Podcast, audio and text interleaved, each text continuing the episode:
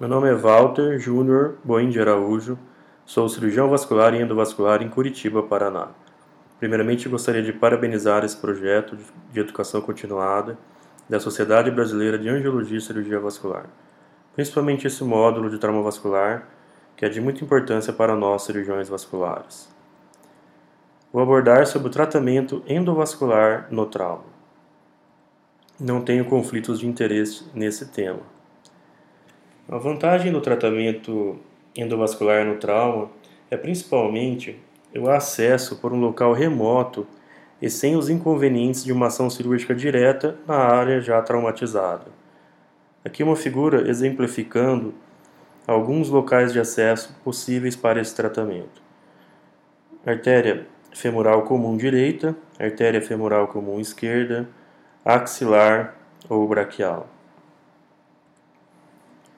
Tratamento endovascular tem mostrado resultados benéficos, principalmente em circunstâncias de estabilidade hemodinâmica e para tratamento em locais de difícil acesso cirúrgico, que, por exemplo, uma lesão de difícil acesso cirúrgico na região axilar, em que foi tratado com a angioplastia mais extente, com bom resultado. Vou dividir por áreas agora lesões de aorta torácica. Os acidentes de trânsito são a principal causa de ruptura traumática da horta torácica, sendo responsável por 75% dos casos.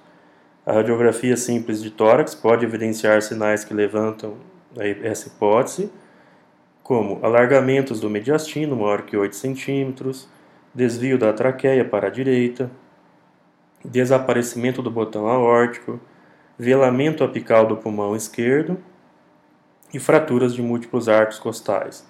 Sempre é importante realizar a tomografia em trauma torácico.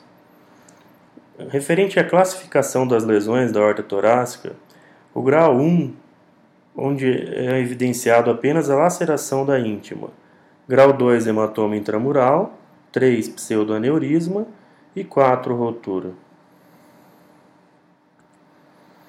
A localização mais comum da lesão aórtica traumática é na transição do arco aórtico, com a aorta descendente proximal. Então, em 90% dos casos, essa é a região mais comum. Se situa junto ao ligamento arterioso e é denominado istmo aórtico. Então, é uma região em que no trauma sofre um alongamento e um cisalhamento, sendo, portanto, a região mais comum de trauma na lesão aórtica segunda maior causa de morte no trauma. Então, 80% desses pacientes morrem no local.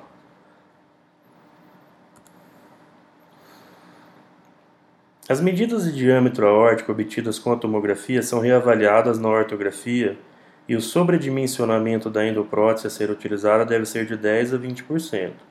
Preconiza-se antes da liberação da endoprótese que a pressão média do paciente seja mantida em torno de 70 mm de mercúrio, para minimizar a chance de migração distal durante a sua implantação. Então, aqui um caso de trauma da aorta torácica, com uma lesão bem na região mais comum, que é do istmo, onde a aorta é fixa, mostrando extravasamento de contraste. E aqui após a correção com a endoprótese torácica. Sempre lembrar do oversize de 10 a 20%. Ainda referente às lesões de aorta torácica, em casos selecionados, pode-se esperar 24 horas, principalmente naqueles casos em que só ocorreu a laceração da íntima. Pequenas lacerações podem, portanto, ser acompanhadas com tomografia. Já o hematoma intramural, o pseudoaneurisma e a rotura geralmente indicam um tratamento cirúrgico ou endovascular imediato. Os pacientes tratados pelo método endovascular 5,2% apresentam endolique, 12,9% de mortalidade e 2,5% de colapso da endoprótese. Agora, referente às lesões de aorta abdominal e ilíacas, as lesões da aorta abdominal e artérias ilíacas geralmente são decorrentes de trauma penetrante. Lacerações da íntima, também como na aorta torácica, podem ser de conduta expectante. Aqui um caso de lesão da aorta abdominal com pseudoaneurisma, e foi corrigido com sucesso com endoprótese. Referente às zonas de trauma aórtico abdominal, zona 1 vai do hiato até a mesentérica superior, zona 2 inclui artéria mesentérica superior e renais, e zona 3 imediatamente abaixo das renais até a bifurcação da aorta. Aqui é um exemplo de uma lesão de ilíaca após angioplastia com balão, que foi selada também com uma endoprótese.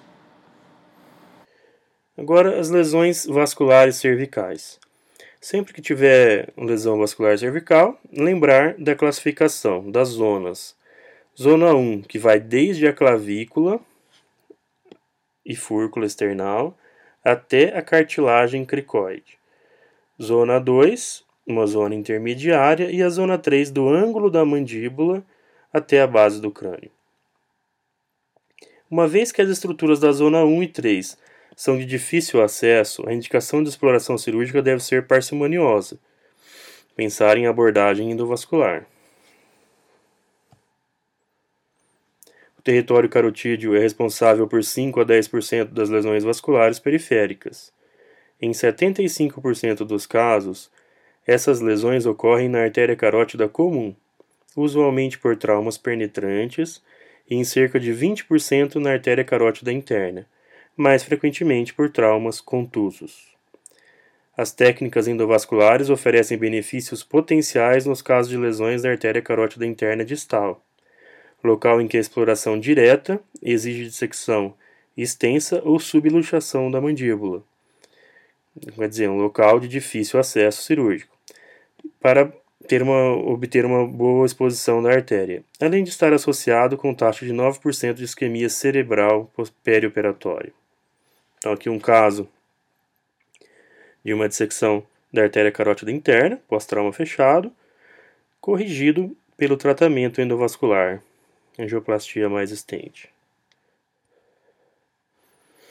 Uma ampla revisão de literatura publicada por Dubose evidenciou que o tratamento de lesões carotídeas tanto perfurantes quanto contusas resultou em uma taxa de perviedade de quase 80% sem mortalidade relacionada ao procedimento. Embora déficits neurológicos novos tenham ocorrido em 3,5% dos casos após o posicionamento do estente. Aqui mais um caso: ferimento por projétil de arma de fogo, corrigido pelo tratamento endovascular com endoprótese. Sobre as lesões vasculares de extremidades agora. O acometimento das extremidades superiores e inferiores atinge aproximadamente 70% dos pacientes vítimas de trauma vascular, então é a grande maioria. O segmento arterial fêmuro-poplíteo é o mais acometido pelas lesões vasculares traumáticas.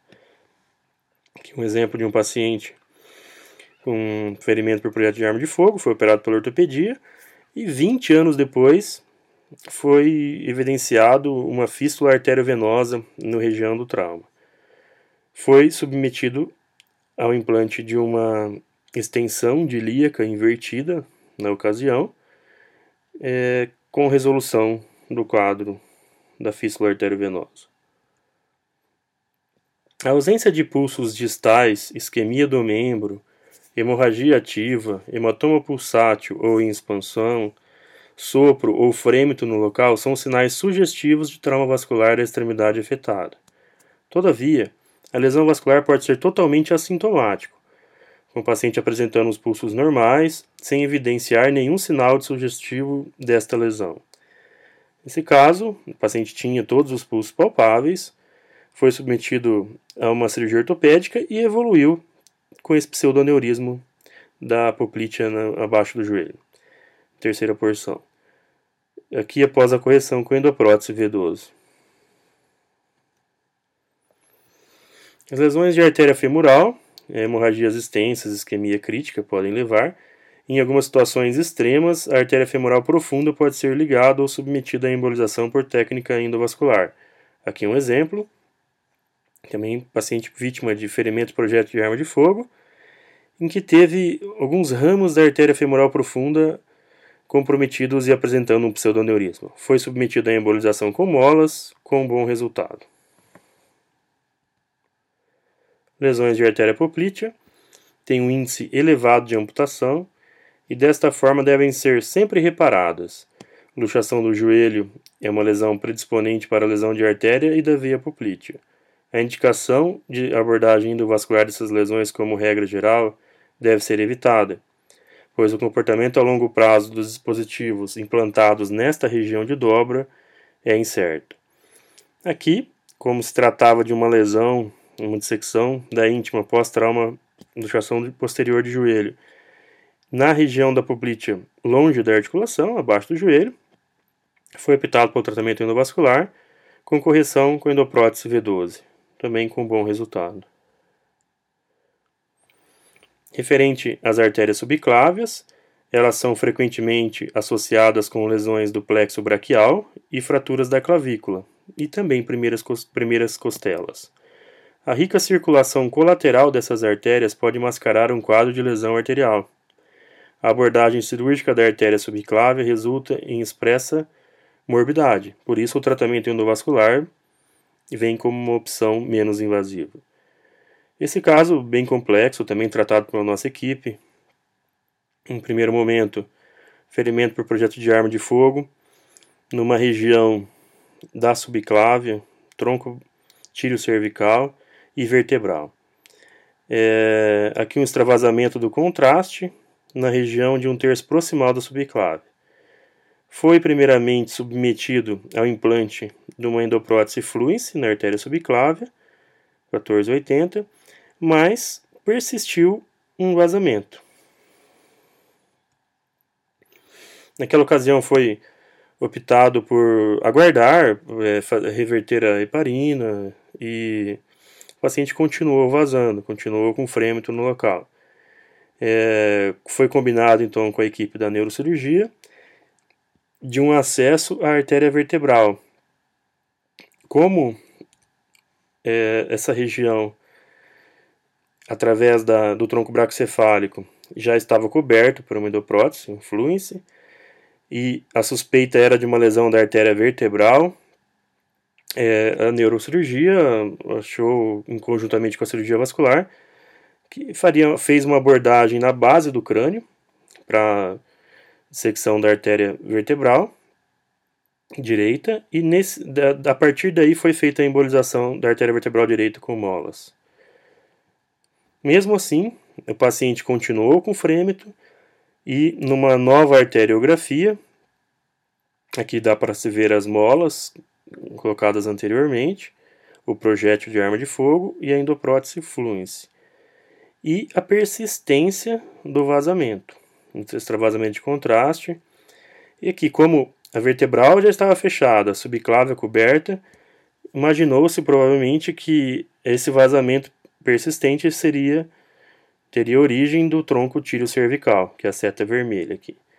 E através da seletivação de ramos da artéria subclávia e microcaterização seletiva, foi feita a embolização do tronco tiro cervical com molas.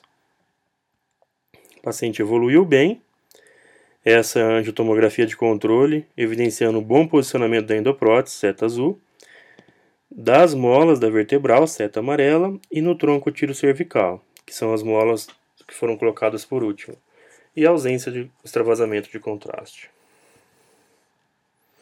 Ainda referente às lesões vasculares de extremidade, a lesão traumática da artéria axilar é incomum, mas de difícil abordagem cirúrgica, em decorrência da complexidade da anatomia do local. Essas lesões estão associadas à luxação anterior do ombro e fratura do colo do úmero. O acesso cirúrgico convencional tem alta morbidade.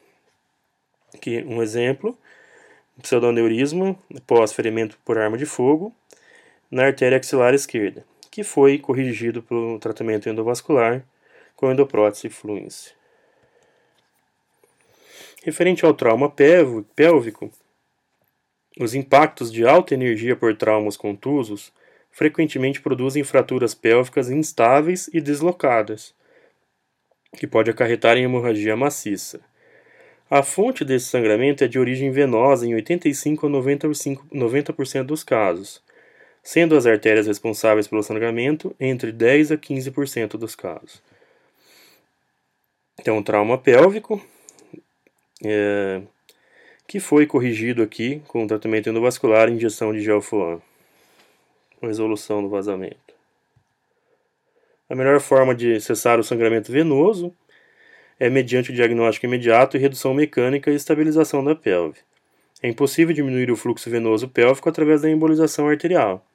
E assim, está contraindicada a embolização não seletiva arterial com a intenção de diminuir o fluxo de hemorragia pélvica de origem venosa. Referente ao trauma hepático, é importante ter em mente a classificação de acordo com o tipo da lesão hepática e considerar que nos graus 3 e 4 é passível, na maioria das vezes, o tratamento endovascular mediante a embolização arterial percutânea.